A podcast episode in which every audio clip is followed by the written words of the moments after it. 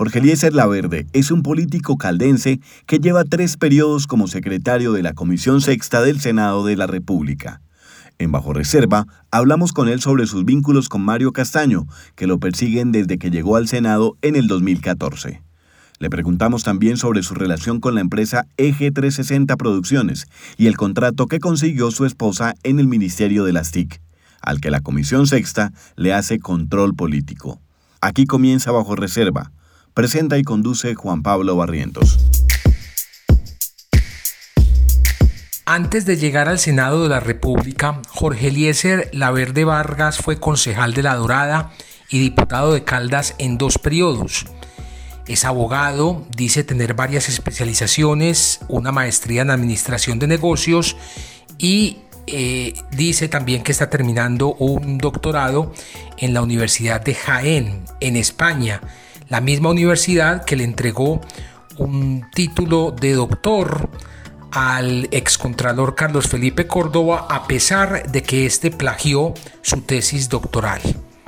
El recorrido académico y laboral del señor Jorge Eliezer Laverde le ha valido reconocimientos como la Medalla de Honor al Mérito que le otorgó la Asamblea de Caldas en noviembre de 2021 ese mismo recorrido le ha costado varios cuestionamientos por su relación con el senador liberal Mario Castaño, también reconocido político caldense que hoy está capturado por liderar una red de corrupción a nivel nacional.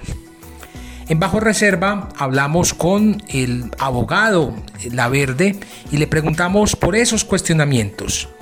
Él niega que exista algún vínculo con el senador Mario Castaño. Realmente, si tú le preguntas a cualquier actor político, yo con Mario no he tenido ninguna relación, ni soy cercano en antes. Él siempre fue el que se opuso a, digamos, a que yo tuviera un carguito o alguna cosa. Y tú le puedes preguntar a cualquier actor político, a, digamos, a, a, Liscano, a Juana Carolina, a Penal, a cualquiera. Saben que no éramos ni, ni, ni, ni, un milímetro. Es diferente interactuar, ¿no, Juan? Si encuentra uno con la gente, el tema tal, y te voy a contar, hacer... Eh, política en Caldas se volvió de miedo. No sé cómo será en Medellín, pero se volvió de miedo. Y yo me lo encontraba cuatro o cinco veces, tratamos de interactuar, pero tenemos posiciones ideológicas muy, muy sustraídas, ¿me entiendes?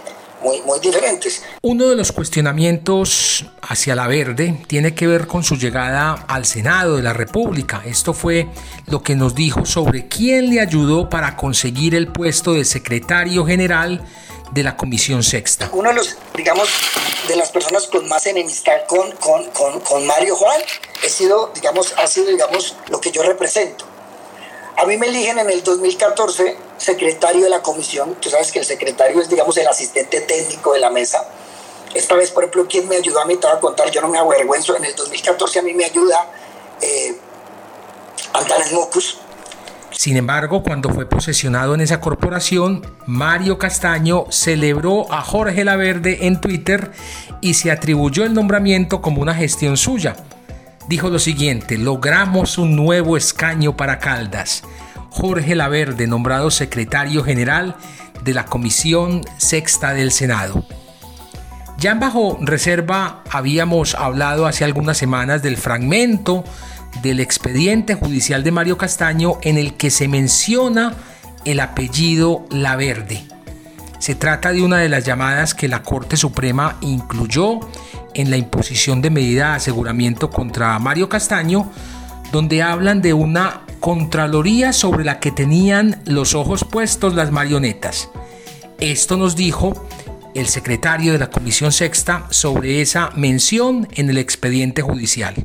Mira, ahí está, eh, digamos, equivocado Juan, el, que, no tú, la persona que habla, que no son amigos míos ni los conozco, sé, sé uno últimamente quién era, no pensé que fueran un tipo de, bandidaje.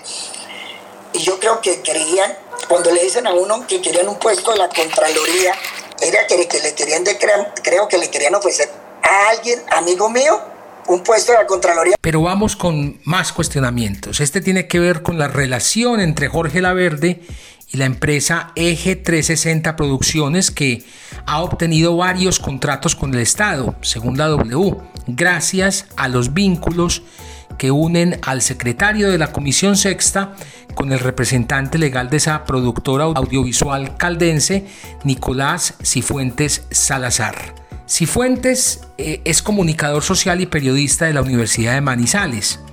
Jorge Eliezer Laverde le confirmó a Vorágine que hace aproximadamente cinco años son amigos muy cercanos, una cercanía que le ha permitido a Laverde y su esposa publicar varias columnas de opinión en el portal web de Eje 360 Producciones, aunque Laverde dice que no tiene nada que ver con esa empresa. Nicolás, muy amigo mío, muy amigo mío.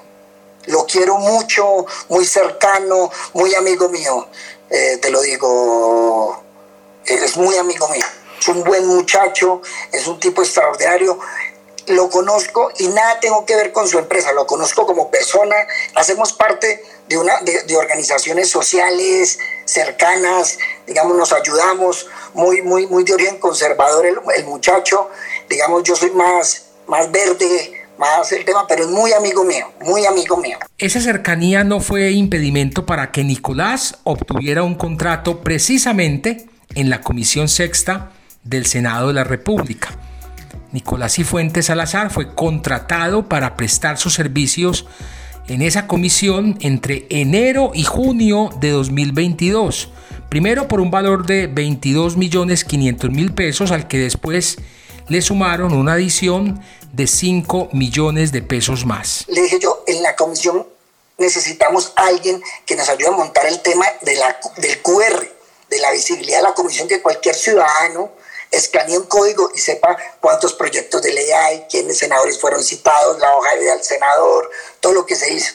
Y le dije, presente la hoja de vida al Senado para que usted pueda trabajar aquí. Y no le dieron trabajo, sino como cuatro o cinco meses y lo hizo de una manera extraordinaria. De acuerdo con la información registrada en el Sistema Electrónico de Contratación Pública, SECOP, la supervisión del contrato de Nicolás estuvo a cargo de su amigo, Jorge Eliezer Laverde. Cuando él llega a la comisión, llega por sus méritos y me ponen a mí de supervisor de sus actuaciones, porque soy el que tengo que tener administrativamente el control, digamos, de eso, hermano, me, me, lleno de alegría de ver la dedicación y el trabajo, Luis. Ojalá fuera de mis mejores amigos, no pero, pero sí es amigo y lo quiero y le he cogido respeto como profesional. Me parece que es una persona buena. Le preguntamos al secretario de la Comisión Sexta si no cree que ahí hubo un conflicto de intereses en la supervisión de ese contrato y esto fue lo que nos respondió. Es que sería más, digamos, decir uno que uno no hace una amistad cuando es compañero de trabajo, sería no sería mentir decir que no somos amigos. Pues claro que lo aprecio, le cogí cariño por su profesionalismo. La esposa de Jorge Eliezer Laverde, la señora Olga Lucía Ríos Gaitán, también ha ocupado cargos públicos, pero desde hace muchos años, según nos confirmó el secretario de la Comisión Sexta. Pero nos vamos a concentrar en el último cargo en el que fue nombrada. Mediante resolución del 5 de febrero de 2021, la señora Olga Lucía Ríos fue contratada como asesora del Ministerio de las Tecnologías de la Información y las Comunicaciones, el MINTIC. La resolución fue firmada por la ex ministra Karen Audinen, recordada por el escándalo de centros poblados en el que se perdieron 70 mil millones de pesos que todavía no aparecen. La Comisión Sexta del Senado, de la que es secretario Jorge Laverde, es la que se encarga de los temas relacionados con las tecnologías de la información y las comunicaciones. En esa comisión, por ejemplo, se llevó a cabo el debate de control político a la exministra Budinem por el caso de centros poblados. Le preguntamos a Jorge Laverde por ese otro posible conflicto de intereses al ser él el secretario de una comisión que le hace control político al ministerio en el que trabaja su esposa. Esto nos dijo. No, mira, mira, te lo juro que ella no entró por ser mi amiga la ministra, ni por mí no. Ella entró, ella presentó su hoja de vida y si tú ves la hoja de vida, eh, eh, es una mujer totalmente técnica. Ella ni, ni dependía del despacho, ella ha trabajado para, para fomento y para un muchacho llamado Nicolás Torres que ha sido su jefe allá. Nicolás Torres ha sido la persona que, digamos, la, la, la, la, que es, digamos, ella es asistente de Nicolás Torres allá. Entonces ahí no hay ninguna inhabilidad ni incompatibilidad porque yo ni, ni, ni ejerzo el control, ni soy senador. Pero la historia, al parecer, es otra. Una fuente protegida le contó a Vorágine que la llegada de la señora Ríos a ese ministerio fue posible gracias a la relación de Mario Castaño con Jorge Laverde para beneficiar con contratos a Telecafé y la empresa Eje 360 Producciones.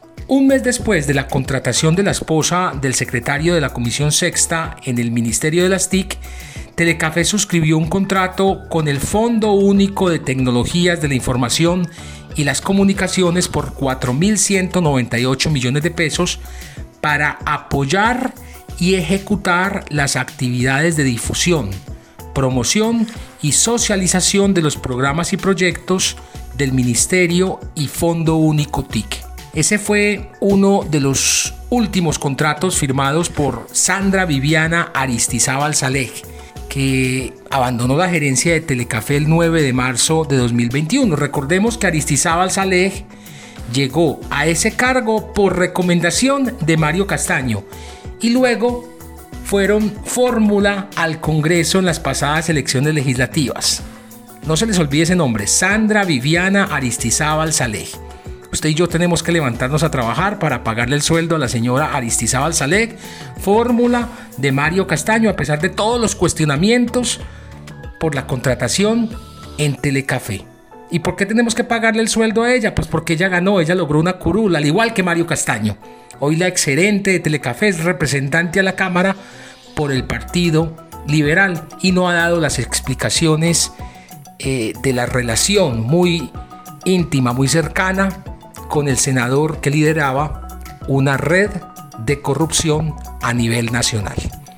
Usted escuchó Bajo Reserva y la mejor forma de apoyarnos es compartiendo todos estos contenidos en sus redes sociales y también apoyándonos económicamente con nuestra Baki, con nuestro Patreon. Tenemos una cuenta Bancolombia.